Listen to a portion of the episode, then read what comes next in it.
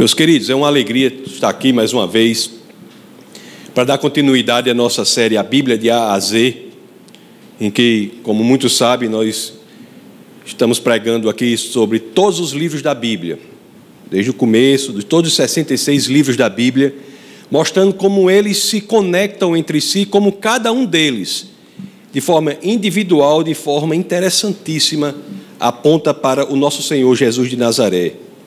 E hoje vamos falar sobre o livro de Provérbios. Que livro, não é? Que livro. E antes de propriamente entrarmos nesse livro, gostaria de fazer umas considerações para que a gente saiba qual é o pano de fundo em que a mensagem de hoje poderá se desenvolver. A reflexão é sobre a vida, não é? Viver a vida.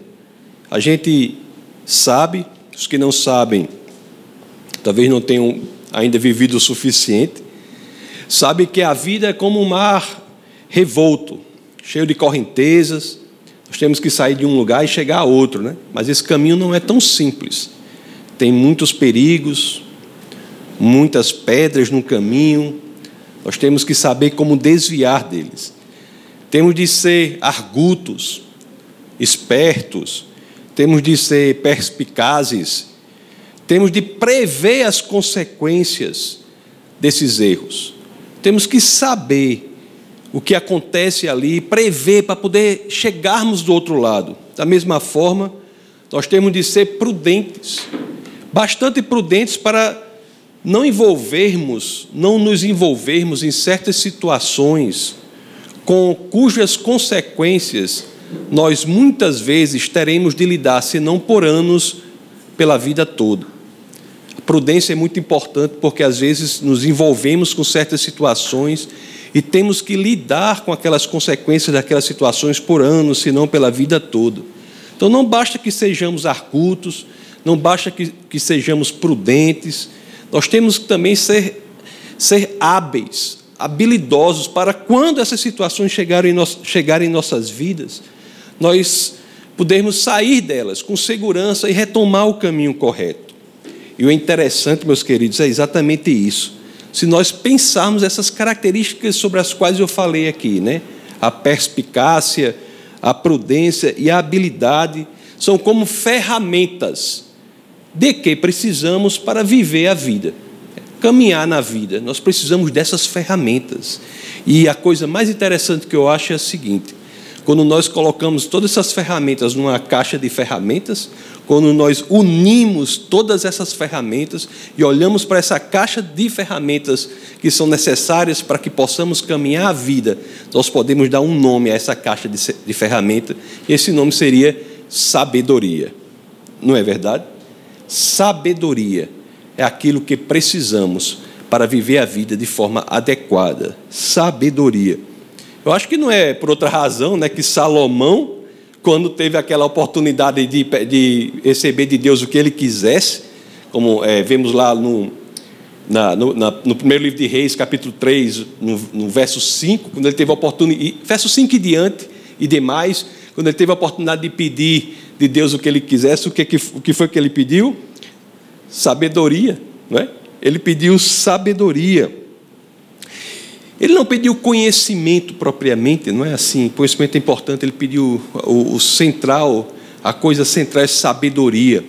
Ah, aliás, né, não sei se já pensaram sobre isso, mas sabedoria e conhecimento são coisas distintas, não é? Sabedoria e conhecimento são coisas distintas. Conhecimento é, é uma espécie de entendimento da verdade.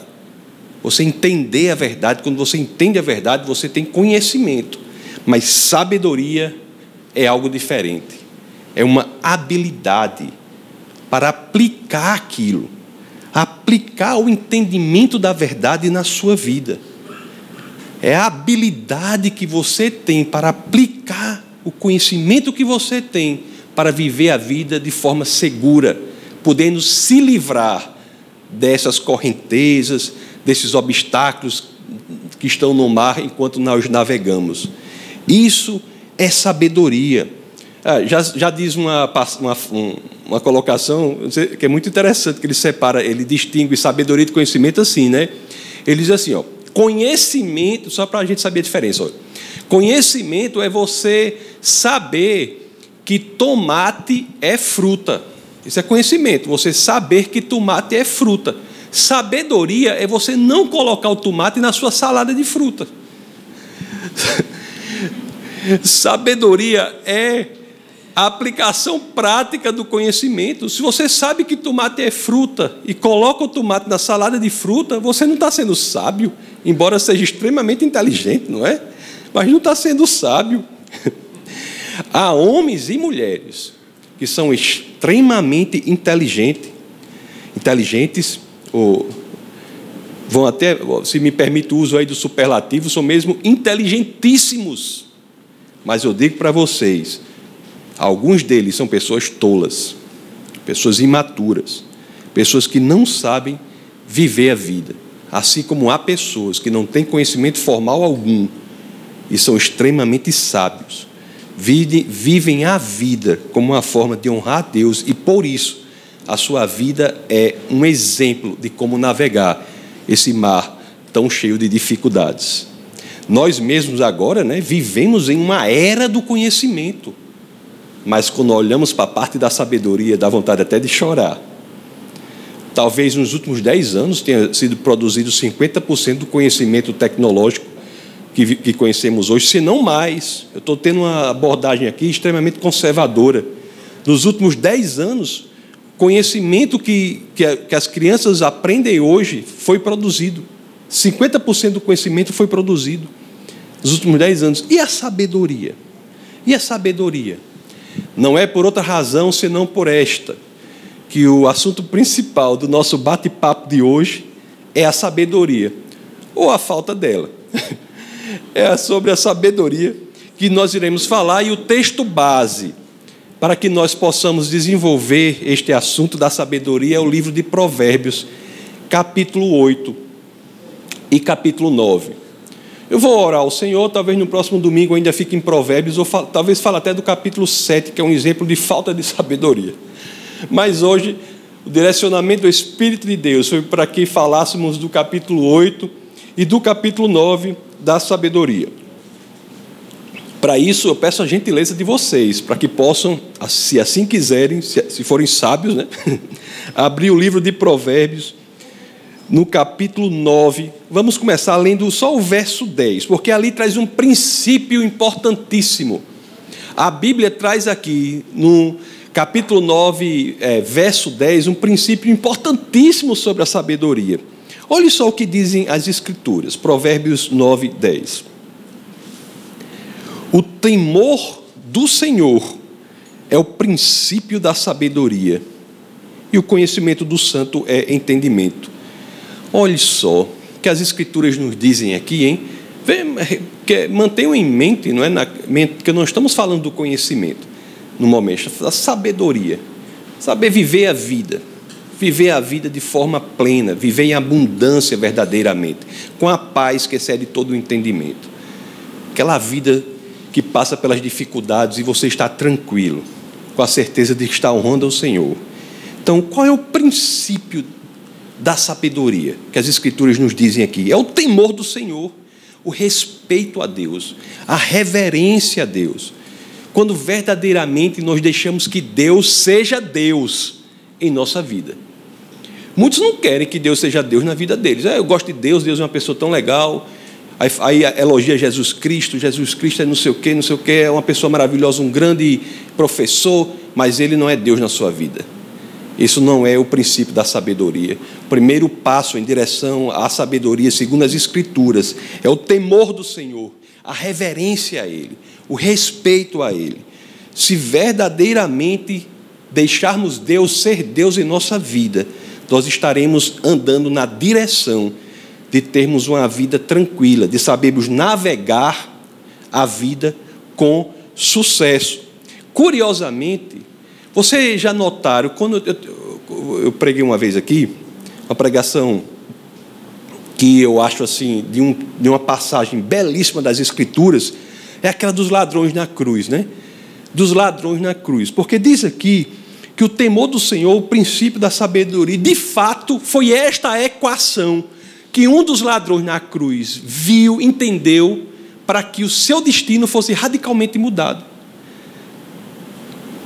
Então, só para fazer esse parênteses, para falar o quão importante esse primeiro passo, a reverência ao Senhor, vamos abrir lá no, no livro de Lucas, no Evangelho de São Lucas, capítulo 23.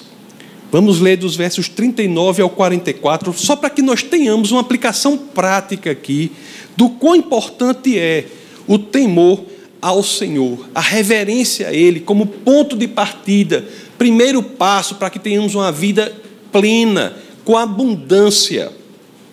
Olhe só o que o Evangelho de Lucas diz aqui, capítulo 23, versos 39 a 44.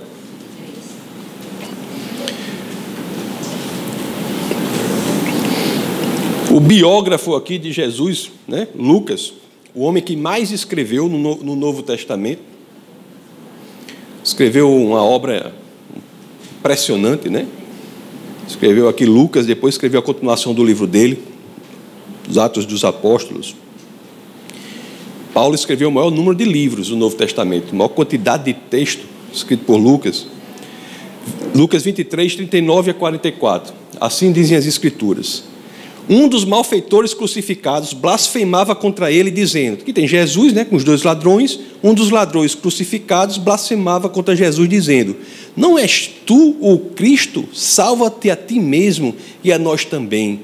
Aí o 40, respondendo-lhe, porém, o outro repreendeu-o, dizendo: Nem ao menos temes a Deus, nem ao menos temes a Deus.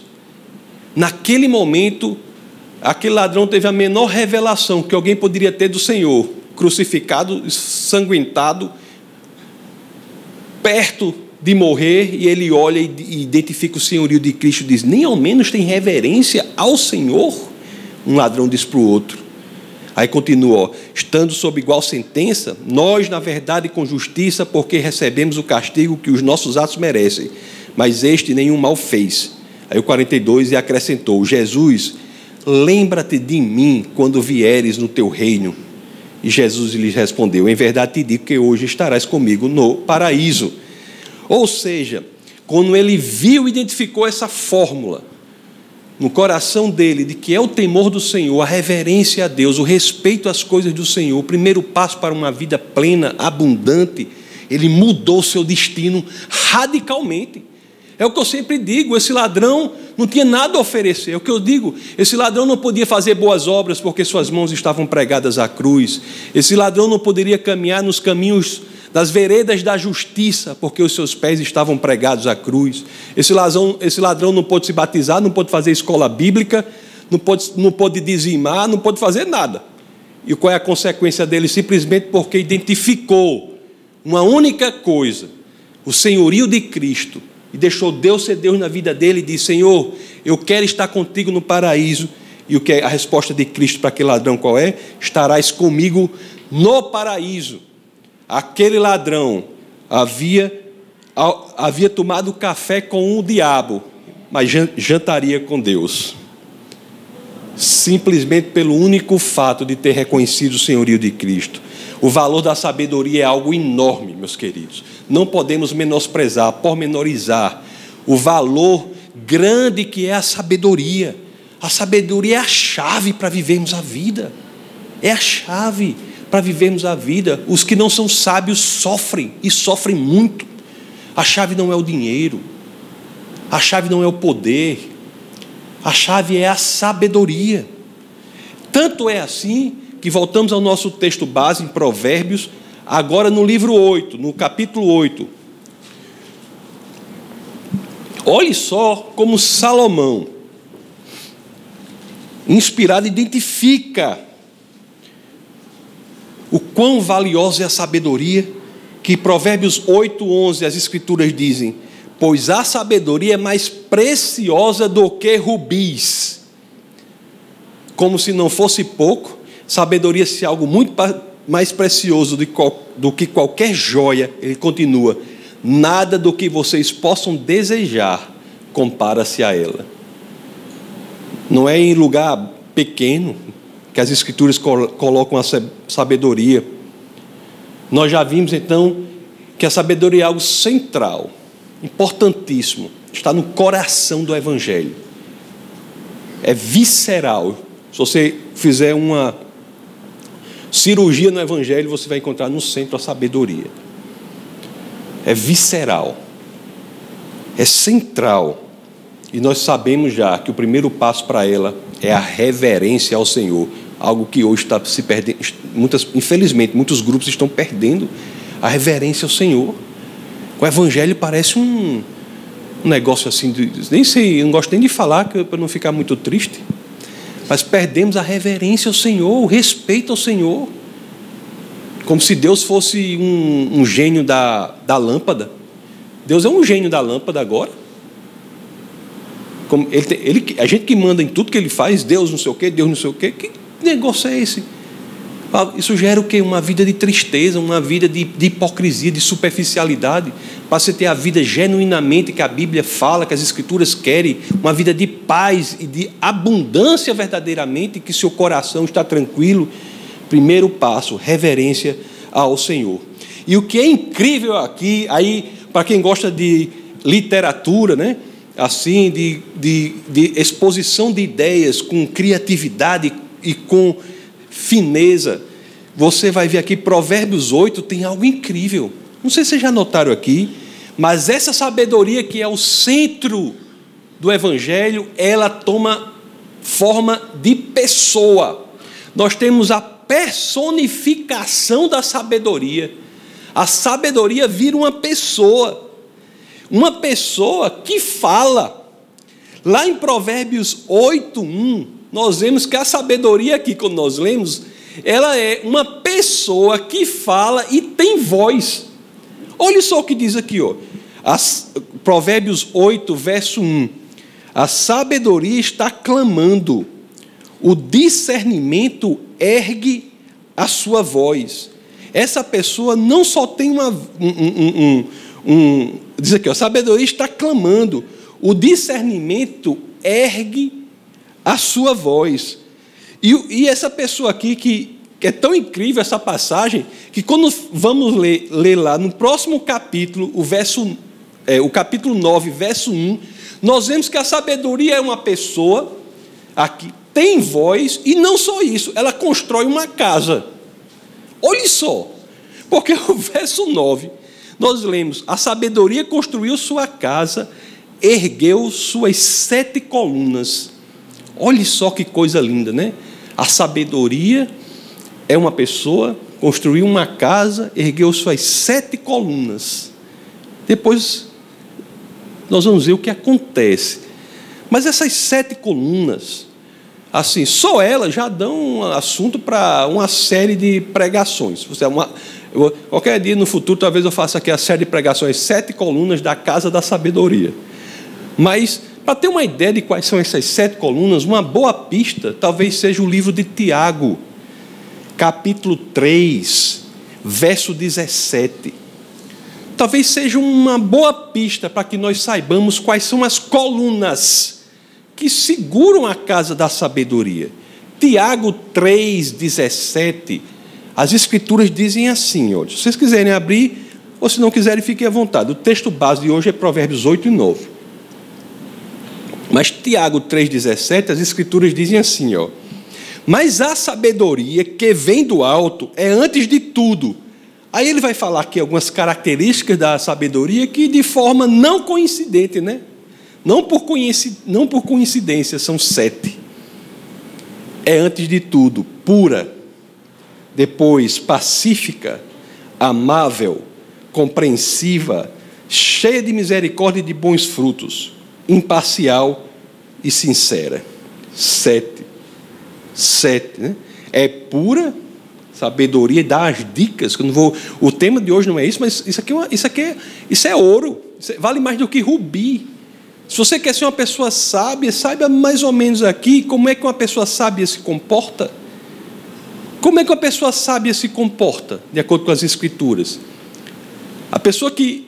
A, a própria sabedoria, a pessoa mais sábia do mundo, a própria sabedoria, quando construiu sua casa, essas colunas eram essas aqui, essas aqui, é pura. Tudo o que faz não compromete a sua pureza. Seus pensamentos, suas palavras, suas ações, procuram não comprometer a pureza de seu coração.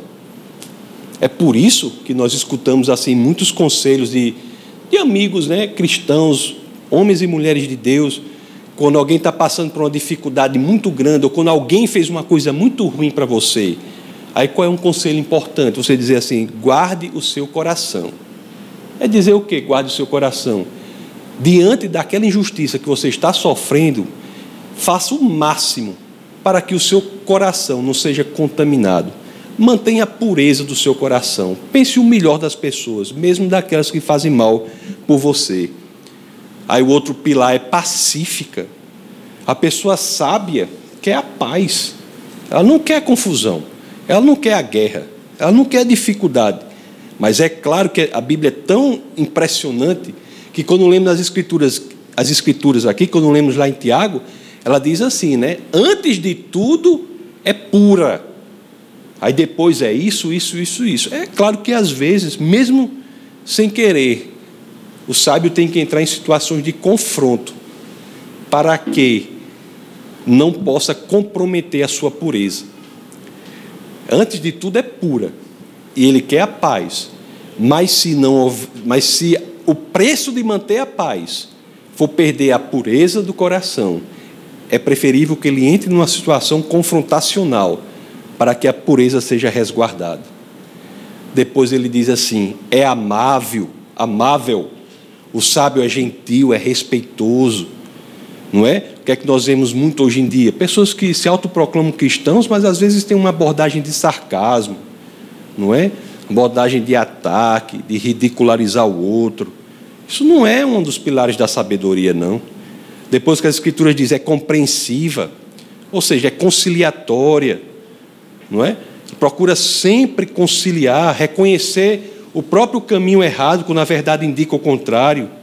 Depois diz é cheia de misericórdia e bons frutos, não é? Cheia de misericórdia e bons frutos.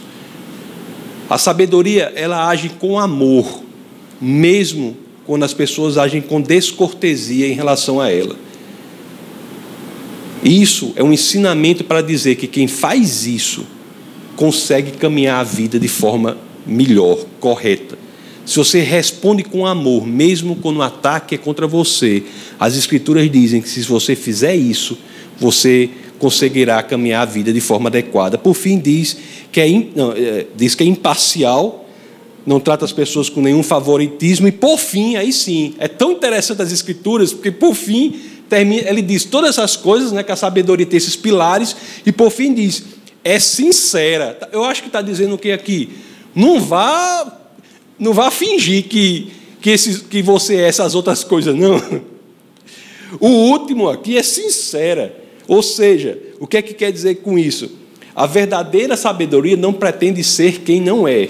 Ela busca um processo contínuo de santificação, não é? Nós, um processo contínuo buscamos alcançar esse padrão da sabedoria, mas é importante que isso provenha do nosso coração. A hipocrisia não faz parte do cristianismo, embora nós vejamos tantos hipócritas nas igrejas e nos meios cristãos. Né? Já se dizia que o fato de você estar numa igreja não faz de você um cristão, assim como o fato de você estar na garagem não faz de você um carro. A igreja está cheia de hipócritas. É por isso que a sinceridade é sempre importante para que nós possamos dizer que somos genuinamente cristãos. É no nosso coração que nós vemos, não na exterioridade do nosso ser. Bom, o interessante é isso. Mas quando nós vemos essas, esses critérios todos, nós dizemos assim: mas meu amigo, aí o negócio está difícil demais. Como é que eu vou conseguir né, chegar nesse ponto, imitar a verdadeira sabedoria, se essas coisas tudo está difícil demais? Aí a Bíblia, mais uma vez, chega nos emociona. Porque assim, Deus sabe que é difícil. Deus não está dizendo que é fácil. Deus sabe que é difícil. E Ele tanto sabe que é difícil que Ele dá uma solução para isso. Para que como podemos verdadeiramente sermos idênticos ou semelhantes à pessoa mais sábia do mundo. Dá uma solução. O interessante para essa solução é que essa voz, essa pessoa, nessa voz aqui, que fala com Salomão, ela volta a aparecer nas Escrituras mais ou menos mil anos depois da época de Salomão. E essa mesma pessoa que só aparecia com voz aqui, mil anos depois, ela aparece nas Escrituras, não apenas com voz, mas ela aparece assim, de carne e osso. Não é impressionante? A sabedoria que falou com Salomão volta a aparecer nas Escrituras de carne, não, não apenas com voz, mas também carne e osso. Vamos ver a primeira carta aos Coríntios, capítulo 1, verso 30. Primeira carta aos Coríntios, capítulo 1, verso 30. Vamos ver o que é que as Escrituras falam desse personagem, dessa pessoa que aparece mil anos depois de Salomão. Primeiro, primeira carta aos Coríntios, capítulo 1, verso 30. Assim dizem as Escrituras. E, porém, por iniciativa dele que vocês estão em Cristo Jesus, o qual se tornou sabedoria de Deus para nós, isto é, justiça, santidade e redenção. Colossenses, capítulo 2, verso 3. Colossenses, capítulo 2, verso 3. Olha o que a literatura neotestamentária, o Novo Testamento nos diz. Colossenses capítulo 2, verso 3. Nele, que é, que é em Cristo, estão escondidos todos os tesouros da sabedoria e do conhecimento. Sabedoria e conhecimento, meus queridos, que apareceram só com a voz ali, no caso da sabedoria para Salomão, estão em Cristo Jesus. E não é por outra razão que Cristo, de acordo com João capítulo 14, verso 6, é a encarnação da verdade. Eu sou o caminho, a verdade e a vida. Veja que Cristo não é apenas aquele que aponta a verdade, não é apenas o mensageiro da verdade. Não é isso que as Escrituras dizem, não? As Escrituras dizem que Cristo não é apenas o mensageiro da verdade, ele é a própria mensagem.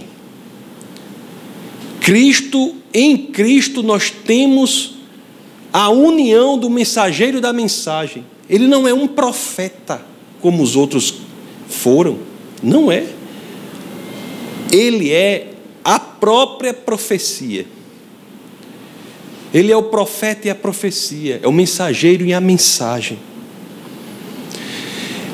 Em Cristo, mensageiro e mensagem se tornam um só. E verdadeiramente é aqui que encontramos a saída, sabe? Para podermos desfrutar dessa sabedoria. Se nós seguirmos esta mensagem, em, na qual estão toda a sabedoria e todo o conhecimento, se nós seguirmos Cristo, a mensagem do Evangelho é que seremos sábios para navegarmos a vida de forma segura. Essa é a mensagem do Evangelho. E aí, o Evangelho é tão incrível que diz assim: tudo bem, eu estou convencido. Em Cristo estão o conhecimento e a sabedoria, e se eu seguir Cristo, eu poderei, com o seu exemplo e a sua palavra, ser capaz de transcorrer esse mar cheio de obstáculos, de pedras, de, de, de correntezas, conseguirei transcorrer, navegar neste mar com tranquilidade. Você pode estar até dizer assim, estou convencido disso, mas você pode assim, ao, se autoanalisar, me dizer assim, olha, eu estou convencido disso, mas eu não consigo. Eu não consigo. E mais uma vez eu tenho a lhe dizer o seguinte: o Evangelho é tão impressionante que Deus também sabe que por nós mesmos seria, se não impossível, pelo menos extremamente difícil de fazer tudo isso. É por isso que a proposta do Evangelho, e aqui vai uma coisa muito importante da mensagem de hoje. A proposta do Evangelho não é, aqui, não é de que nós sigamos Cristo como alguém segue um pensador como alguém segue um líder, um filósofo unicamente. Não. É uma proposta revolucionadora. É de dizer assim: eu sei que é difícil você seguir a sabedoria por suas próprias forças. Aí ele diz assim, né? Seguir Cristo é sinônimo de você abrir o seu coração para que o próprio Deus venha morar em você. A mensagem é com a ajuda do próprio Deus, se você assim quiser, você conseguirá obter aquilo que você almeja, que é uma vida sábia no mundo tão tormentoso. Veja se não é exatamente esta teologia de forma muito mais elaborada e muito mais bonita que o profeta Isaías diz séculos antes. Isaías capítulo 11, verso 2. Veja se não é exatamente esta mensagem. Olhe só esta mensagem que está aqui em Isaías. Olhe só. Isaías 11, 2. O Espírito do Senhor o Espírito do Deus, não é? O Espírito do Senhor repousará sobre ele. O Espírito que dá sabedoria e entendimento. Mas sabemos que por nós mesmos é difícil. Aí o que é que esse Espírito faz? O Espírito que traz conselho e poder. Esse Espírito que, que dá sabedoria também dá poder, que dá conhecimento e temor do Senhor. Então, o que falta, meu amigo? O que que falta para a gente? Vamos viver sofrendo, sem saber viver, achando que a resposta está no poder, no dinheiro, está em outra coisa, quando a resposta está em Cristo, no qual toda sabedoria e conhecimento são encontrados. O que falta? Falta coragem? Falta o quê? Isso que a gente tem que se analisar. Vamos continuar batendo a cabeça de um lado para o outro, em falsas doutrinas, em teologias e filosofias que só levam à degradação. Como é que nós vamos fazer? O que falta? É coragem? Aí eu me lembro de Paulo, em seu martírio, em seu sofrimento, ele se lembra de um jovem pastor que assumiu uma responsabilidade muito grande e estava desencorajado, né? Eu falo aqui de Timóteo. Aí escreve para Timóteo lá na, segunda, na sua segunda carta a Timóteo, capítulo 2, verso 7. Ele diz assim: meu amigo, está faltando coragem? Não busque em você não a coragem, Timóteo. Lembre-se, conforme 2 Timóteo, 2 Timóteo capítulo 2, verso 7, ele, as escrituras dizem, pois Deus não nos deu espírito de covardia, mas de poder, de amor e de equilíbrio. Aleluia, irmãos. Nós temos nas Escrituras, meus queridos, a solução para superar a tolice. Nós temos nas Escrituras a solução para superar a tolice, aprender este quebra-cabeça difícil que é a vida, caminhar de maneira segura. É a sinalização na estrada cheia de curvas. Eu me lembro que eu estava, eu, tava, eu, minha esposa, os meninos, minha família, nós estávamos, estávamos dirigindo, acho que era da Pensilvânia para Maryland, né? Uma coisa assim, não era? Que estava um nevoeiro. Se lembra daquela situação? Era um nevoeiro tão grande, tão grande, sem brincadeira. Eu não conseguia ver um palmo depois do vidro do carro. Não conseguia. Numa autoestrada não podia parar. Eu só via as luzes do chão assim, as luzes do chão. Eu vou, eu vou seguindo essas luzes aqui. Se a luz der curva, eu dou curva. Se a luz subir, não tinha como parar. Era uma coisa, uma coisa que não existe no Brasil, um nevoeiro daquele. Nunca parecia. Aí eu fui seguindo a luz. O Evangelho são essas luzes. Eu não vi a estrada estrada tinha curva, tinha perigo, tinha tudo. Eu segui essas luzes. É a sinalização, meus queridos. A palavra de Deus nos ensina, ela nos instrui, a, a, nos ensina a fazer o que devemos fazer para sermos sábios. Isso é o que a palavra de Deus faz. E quando você diz, eu não posso, aí as escrituras dizem, eu sei disso, Deus sei que você não pode fazer sozinho, Aí o que é que diz? O Espírito de Deus nos dá o poder para sermos salvos, sermos sábios. Isso é a grande mensagem do Evangelho. Deus quer que todos sejamos sábios. Todos sejamos sábios. Aliás, eu estava lendo um livro uma vez sobre essa, sobre essa passagem agora, né? Pra, a última semana, que eu passei lá no, no interior de Alagoas com jovens maravilhosos lá, homem, então, vi tantos jovens assim de Deus, que maravilha. Fiquei, fiquei, treinando esse pessoal lá, o pessoal do Nordeste, lá no, no interior de Alagoas, lá, chuva, mosquito, a guerra enorme que acontece com mosquito lá. Mas, pessoal tão dedicado, né? Eu fiquei assim, fiquei tão impressionado com aquilo. Mas ele, por quê? Buscando isso, buscando a sabedoria. Aí eu, eu vi um, estudando sobre esse assunto, Aí eu vi um, um cara disse um negócio, um pastor que eu, um dos pastores que eu acompanho, ele disse um negócio sobre essa passagem aqui, porque às vezes a gente não presta atenção. Mas abra em Provérbios, capítulo 9, verso 4. A pessoa mais sábia do mundo, a própria sabedoria não é autossuficiente, ela procura por companhia.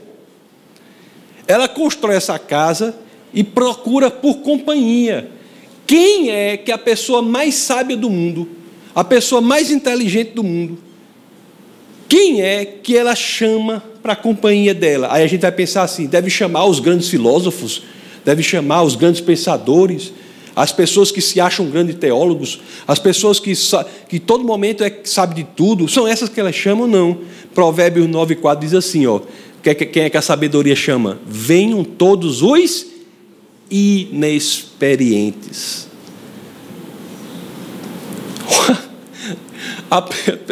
A personificação, a pessoa mais sábia do mundo, em busca de companhia daqueles que são inexperientes. Meu Deus. A pessoa convida os inexperientes, os simples de coração. E é realmente essa mesma pessoa, né? Que teve essa voz para Salomão, que veio de novo. Eu, eu, gosto de dizer, Cristo já veio à terra de várias formas, né? Eu, disse pra, eu sempre digo para vocês aqui, como, como homem, só veio uma, né? Mas já veio assim a voz de, a voz de Deus, tudo é Cristo. Aquela do. O que eu mais gosto é lá do. que eu sempre repito que eu posso. Na, no dia da queda, no dia da queda, o homem caiu, aí Aí as escrituras dizem lá que, eu acho que é Gênesis capítulo 3, verso 21, se eu não me engano, Gênesis, Gênesis capítulo 3, com certeza, acho que é verso 21, que diz que Deus veio à terra e vestiu o homem, vestiu o homem com túnicas, o homem tinha caído, ele vem à terra e veste o homem com túnicas. Cristo já tinha vindo à terra. Aí é quando eu digo brincando, né? Se você pensa que, que Deus só veio à terra primeiro para trabalhar como carpinteiro, preste atenção, ele já esteve aqui antes para trabalhar como alfaiate. Ele, ele veio e vestiu o homem. E aqui nós temos em Salomão a voz de Deus. A voz de Deus de, de, de, que busca pelo inexperiente. E Cristo nos chama da mesma forma. Ele não quer que a gente se prepare para ir a Ele, não tem uma preparação, não tem uma caminhada, uma peregrinação, um batismo, um curso bíblico, não tem nada disso que você precisa fazer para ir a Ele. Ele quer nos quer com os nossos defeitos, né? com, os nossos, com as nossas tolices, com os nossos erros. Ele apenas pede uma coisa, uma grande vontade de mudar isso. Não importa como você esteja, desde que você esteja com fome e com sede de ser como Deus projetou você para ser, você é mais do que bem-vindo. Você é chamado para partilhar com Cristo na casa da sabedoria. Desde que você tenha fome e tenha sede de ser sábio aos olhos de Deus. Você está convidado para essa casa. Você está convidado a dizer assim: Jesus, eu preciso de ti. Por mim mesmo eu não posso. Eu preciso da sabedoria para caminhar essa vida. Por mim mesmo eu não posso. Por isso, é, meus queridos, que, que eu acho muito interessante aquela passagem lá de Mateus, capítulo 5, verso 6, né? Quando vai falar da, dos bem-aventurados, ele diz assim, né? Ele não diz assim, bem-aventurados aqueles que se acham justos, ou bem-aventurados os justos. Ele diz assim: bem-aventurados os que têm sede e fome de justiça. Deus quer um coração que, que está aberto para que ele possa trabalhar na sua própria vida, nesse sentido de santificação, de melhoramento. Se você quiser isso, está disponível para você. Está disponível para você. Não precisa morrer tolo, não. Não é obrigado, não. Se quiser, também pode morrer tolo. É uma opção. É uma opção. Cristianismo é porque o cristianismo é porque eu acho assim. Eu, não, eu sou contra esses assim. A pastora depois vai fazer o convite, mas esses apelos exagerados. Pelo amor de Deus, vem aqui para frente. Eu imploro, venha. Não adianta nada. Quem quiser morrer tolo tem opção. Jesus, o Deus respeita as nossas opções. Respeita as nossas opções. No final da vida, no final da vida, a sua vontade será respeitada. Se quiser viver a eternidade ao lado de Deus, sua vontade será respeitada. Se não quiser, respeitosamente, sua vontade será respeitada. Agora, para quem quer, que acha que não equacionou a vida ainda, que acha que está vivendo com amargura no coração e não entende porquê, para que acha que tem tudo, mas não tem nada, para que acha que a vida parece que poderia ser totalmente diferente e não sabe como, as Escrituras dão a solução, não é algo secreto, não. Não vá citar Deuteronômio 29, 29, não, como eu falei, que diz as coisas encobertas pertencem ao Senhor, mas não lê o resto que diz, mas as que foram reveladas pertencem a gente. Isso aqui não é uma coisa encoberta, não, é uma coisa revelada. Então está dado o caminho. Então é por isso, meus queridos, que eu vou fazer uma oração aqui, a pastora depois vai assumir, mas eu vou fazer uma oração aqui para terminar, para que a gente possa refletir sobre isso. Vamos pensar sobre isso, sobre as opções que podemos fazer na vida. E a oração que eu vou fazer para vocês aqui não poderia ser melhor e mais adequada do que aquela que Paulo fez em Efésios, capítulo 1, verso 17, quando as escrituras diziam assim, né?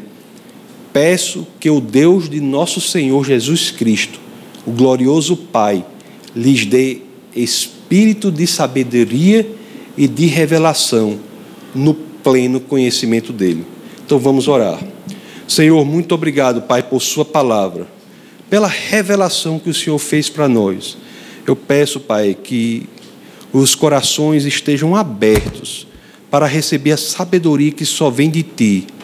Eu peço, Senhor, que possamos entender que por nós mesmos nós não vamos muito longe, que a única maneira de podermos passar a nossa experiência aqui na terra com a chamada paz que excede todo o entendimento é buscando a sabedoria verdadeira que só, só é encontrada em Cristo Jesus. É por isso, Senhor, que também agradecemos aqui e pedimos perdão pelo orgulho de muitas vezes acharmos que por nós mesmos podemos viver a vida. E agradecemos porque sabemos que mesmo quando achamos que é difícil, o Senhor dá a saída, quando nos oferece o seu espírito, que não é um espírito qualquer, é também um espírito de sabedoria e não só isso, é um espírito de poder para que possa verdadeiramente de forma efetiva ser capaz de propiciar uma transformação radical em nossa vida, assim como fez com aquele ladrão na cruz. Para que possamos verdadeiramente, Senhor, estarmos abertos para a nova realidade que é Cristo em nós, esperança da glória. No nome poderoso do nosso Senhor e Salvador Jesus Cristo, é que todos nós, unisonamente, dizemos Amém.